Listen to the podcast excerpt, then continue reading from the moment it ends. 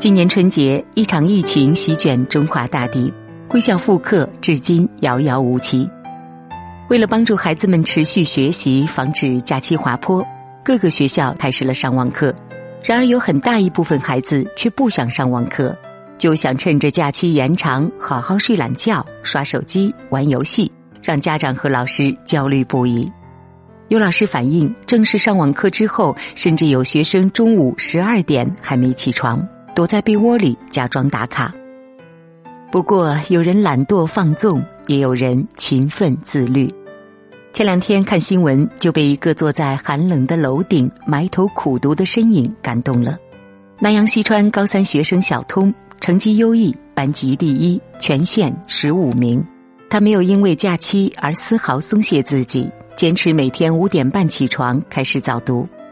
疫情阴霾之下。学校采用网上开课，小通家中没有 WiFi，只好跟邻居借网。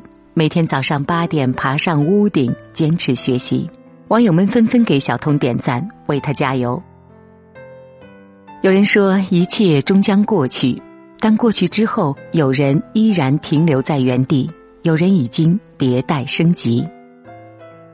时间是这个世界最大的公平。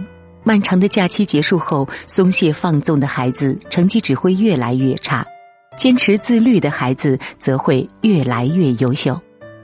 毁掉一个孩子，就让他放纵的过假期，放纵的假期，一生的差距。放纵的孩子不会不知道，学霸靠的不是智商，而是自律。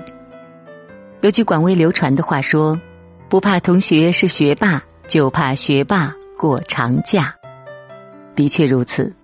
学霸靠的不是智商，而是在那些其他人放纵的时候，默默的努力和持续自律。双双考上清华的学霸双胞胎焦雨晨和焦雨晓就是如此。被询问学习秘籍时，他们说：“我们成功的关键就在于寒暑假。”每个假期，他们认真制定学习计划，严格按照计划执行。每天早睡晚起，同龄人在睡懒觉、打游戏、吃喝玩乐、挥霍光阴的时候，他们却在查缺补漏、复习巩固、自学预习、读课外书、锻炼身体。他们不止做题，还会安排单元测试，并根据测试成绩进行针对性学习。凭着持续的高标准、严要求。他们高分考入清华之前，焦雨晨已经通过了清华大学自主招生考试，焦雨晓已经获得清华大学领军计划资格。回母校的演讲当中，他们说：“没有什么事情可以一蹴而就，真正的成功都是积累的结果。”曾经因为一张作息计划表被夸上热搜的浙大学生胡一杰也是如此。他的作息表不仅精确到分，而且根据计划每周调整，严格执行。大一时有一个月，他要考托福，又要为转专业备考。他给自己定的学习计划是晚上十点睡觉，凌晨三点起来学习。由于严格的自律和时间管理，胡一杰顺利考进了高手聚集的竺可桢学院，转专业到建筑系。还在浙大成了神一般的存在。不仅成绩好，他还学会了开飞机、潜水，自创潮牌服装，代表浙大参加直来直往。浙大一百二十周年校庆特稿中心学生负责人，第六届浙江大学十佳大学生候选人等等。欲戴王冠，必先承重，学业亦是如此，没有平白无故的好成绩。学霸之所以成为学霸，就是因为那份严格、明晰而永无止境的自律和积累。那些在假期里怠惰的孩子，如果没有意识到这一点，和学霸的差距只会越来越大。自律赢得的不仅是一时的好成绩，而是更幸福、更成功的人生。美国总统罗斯福曾说：“有一种品质。”可以使一个人从碌碌无为的平庸之辈当中脱颖而出。这个品质不是天资，不是教育，也不是智商，而是自律。养成了自律习惯的孩子，赢得的不仅是一时的好成绩，而是以后更幸福、更成功的人生。奇葩说六，詹青云如愿以偿拿到了 B B Ken。答最后一个辩题的时候，他提到他仅用一个月的时间就考上外界眼中相当难考的哈佛法学院。不是因为他天赋秉异，而是向着目标的一心一意和极度自律。小时候的詹青云成绩并不好，从乡村学校到贵阳一中，历经六次转学。后来以高考全省前十进入香港中文大学，而后考入哈佛读博。他付出了日复一日的艰辛努力、坚持与自律。他曾直言：“提升成绩的过程是极其痛苦和辛苦的。我就是一个靠考试改变命运的人。”他热爱生命中的每一分钟，每日坚持阅读，被称为在地铁上读庄子的人。进入哈佛法学院，学习压力巨大，吃饭都只考虑快就近，可以尽快学习最好。每天走路回宿舍，听见教堂的钟响，都恨自己不能走得更快一点。因着这份刻入骨子的自律，他不仅学业优秀，饱读诗书，还参加辩论、游离世界、画画、打球、书法，并结交了一大群同样优秀的朋友。人生过得丰富多彩。《风雨哈佛路》有一句台词：“我知道外面有一个更好、更丰富的生活，而我想在那样的世界里生活。”电影中的女主原型丽丝·莫里就是凭着顽强的自律精神，仅用两年就学完了原本四年的课程，并以门门全优的成绩进入哈佛。以心理学博士毕业，他逃离了贫民窟，彻底改变了一生的命运，被评为美国当代杰出年轻女性，受到总统克林顿接见。美国脱口秀女王奥普拉特为其颁发过无所畏惧奖。托斯托耶夫斯基曾说：“如果你想征服世界，就得先征服自己。”自律是优秀人生的标配。养成自律的习惯，收获的不仅仅是一个好成绩，而是一个受用终身的强大助力。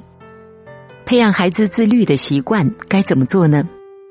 自律是所有优秀人的共性，是一个孩子最应该拥有的品格。养成自律很重要，也很难。那么，父母该如何帮助孩子培养自律呢？第一。制定计划表。几乎所有学霸都有时间管理能力，利用计划表可以帮助孩子形成规律的作息，清晰合理的管理时间、管理行为，提升效率。清华大学特等奖学金答辩视频上，获奖者马东涵展示的作息计划表，引得网友们惊呼不已。就连浙大胡一杰也是参考了他的计划表。计划表当中不仅有时间和任务规划，还有计划完成情况、学习情况、社会工作、体育锻炼、生活状态、修养品性一天总结。很多网友感慨：“好强啊！永远都是比你优秀的人还比你努力。”第二，父母协助孩子克服困难。大多数孩子一开始做不到自主管理、严格自律，父母要帮助他们克服习惯养成阶段的痛苦及困难。少年说有一期节目，初一的张谨言走上高台控诉爸爸：“你真的太狠心了。”原来小学毕业的张谨言恰逢十二岁生日，爸爸给他送了一份生日大礼，为期三个月的军训。早上五点三十分至晚上睡觉，从长跑、学习到做家务，整天安排的满满当当。同学们都用愤怒甚至鄙夷的目光看着张爸爸。张爸爸平静的问女儿：“进入初中，觉得学习苦不苦、累不累、快不快乐？”女儿回答说：“不苦，不累、快乐，都不如军训苦。台下一片掌声。这时候，张锦言似乎突然明白了爸爸的良苦用心。爸爸对他说：“看似简单的军训，却是对人生更好的磨砺。你能坚持三个月，就能坚持初中三年，人生的三十年。”《爱、金钱和孩子》一书中，把父母分成专断型、放任型、权威型。权威型父母是介于专断型和放任型之间的一种模式。这类父母通过说理和塑造权威，跟孩子保持沟通。一方面向孩子输出价值观，另一方面运用父母的权威对孩子立规矩，进行必要的管束和推进。父母可以召开家庭会议，向孩子传递能量和价值。跟孩子一起制定计划，并进行监督管理及适当的奖惩。第三，保持学习的环境和仪式感。有些公司允许员工一周在家工作两三天，同时要求员工在家也要着正装坐在电脑前，因为保持仪式感可以保持对工作的热情。同样，孩子假期在家。起床就应该换掉睡衣，端端正正坐在书桌前，认真读书，保持学习的心态。第四，树立自律榜样。杨绛先生说：“榜样的作用很重要，言传不如身教。父母自己也要自律，不能拿起手机就放不下，一看电视就停不了，要每天规律作息，热爱学习。”假期里的放纵，开学后的鸿沟；少时的放纵，一生的差距。知乎上有一个问题：孩子需要经历些什么才会明白学业的重要性？高赞回答讲述了自己畏难辍学后的打工经历。文凭低，在餐厅打杂、洗碗、拖地、剁菜、搬饮料、倒垃圾、通厕所。拿着最低的工资，住着最差的宿舍，在别人的呼噜中彻夜难眠。正如日本校园电视剧《龙樱》当中山本老师说的：“当天真的你们被无情的抛入社会之后，等待着你们的只有充斥着不满和悔恨的现实。”想起以前读书的日子，他才明白，原来读书不苦，不读书的人生。才苦。他重新回到学校，刻苦自律，把高中落下的课补上，顺利上大学。读书很苦，自律很苦，但是通过读书获得的知识，通过自律获得的习惯，将使人的一生受益无穷。愿每一个孩子在父母的帮助下，克服懒惰，培养自律，努力学习。把疫情笼罩下的假期变成一个自我超越的有意义的假期。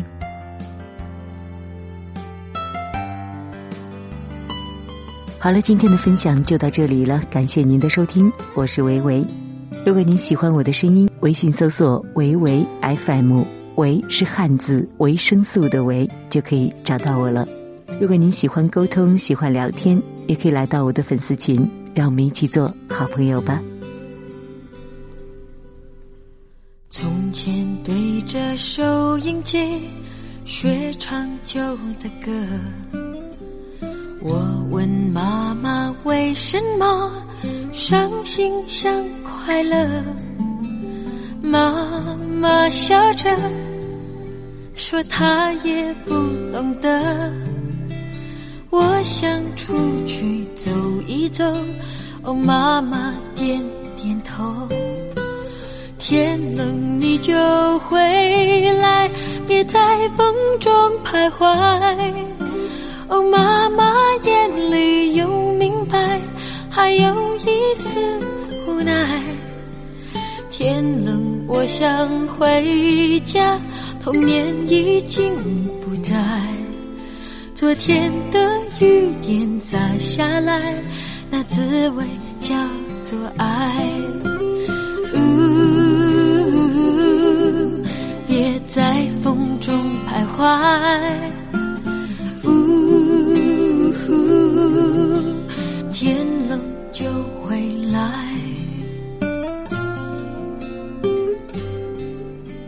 渐渐对着收音机学唱新的。我问朋友为什么做梦也快乐，朋友笑说他从不相信梦。我想出去走一走，哦，朋友点点头。天冷你就回来，别在风中徘徊。朋友的眼里有明白，还有一份期待。天冷我想回家，年少已经不在。今天的雨点洒下来，那滋味就是爱。